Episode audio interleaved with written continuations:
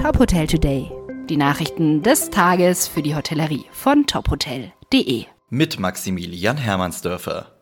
Mehr Lockerungen für Geimpfte, mehr Tempo beim Impfen und Aufhebung der Priorisierungsgruppen. Darüber haben Bund und Länder beim gestrigen Impfgipfel beraten. Konkrete Beschlüsse, etwa zur Rücknahme der Grundrechtseinschränkungen für Geimpfte, gab es allerdings nicht. Klar ist, schon in wenigen Wochen soll die Impfpriorisierung aufgehoben werden. Bundeskanzlerin Angela Merkel.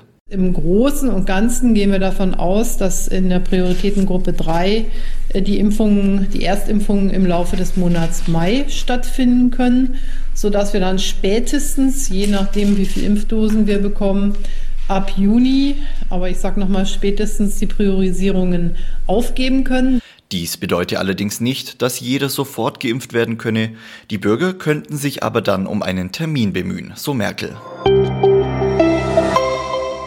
Das bisherige Barefoot Hotel Timmendorfer Strand wird ab Juli als The Cozy Hotel weitergeführt. Das Hotel war das erste Haus der Marke von Schauspieler Till Schweiger. An der Innenausstattung des Hotels werde sich wenig ändern, sagte Hotelgeschäftsführer Mirko Stemmler der deutschen Presseagentur.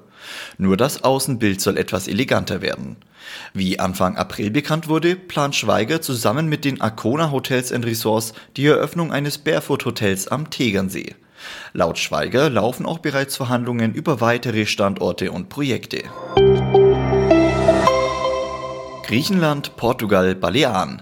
Schon ab der kommenden Woche will der Touristikkonzern TUI Urlauber an beliebte Reiseziele bringen. Wie es vom Unternehmen heißt, seien die Bedingungen in immer mehr Regionen so weit, dass ein sicherer Urlaub möglich werde. Der Osterurlaub auf Mallorca hätte gezeigt, dass Pauschalreisen keinen Einfluss auf das Pandemiegeschehen hätten. Ähnlich äußerte sich der Reiseanbieter FTI Touristik.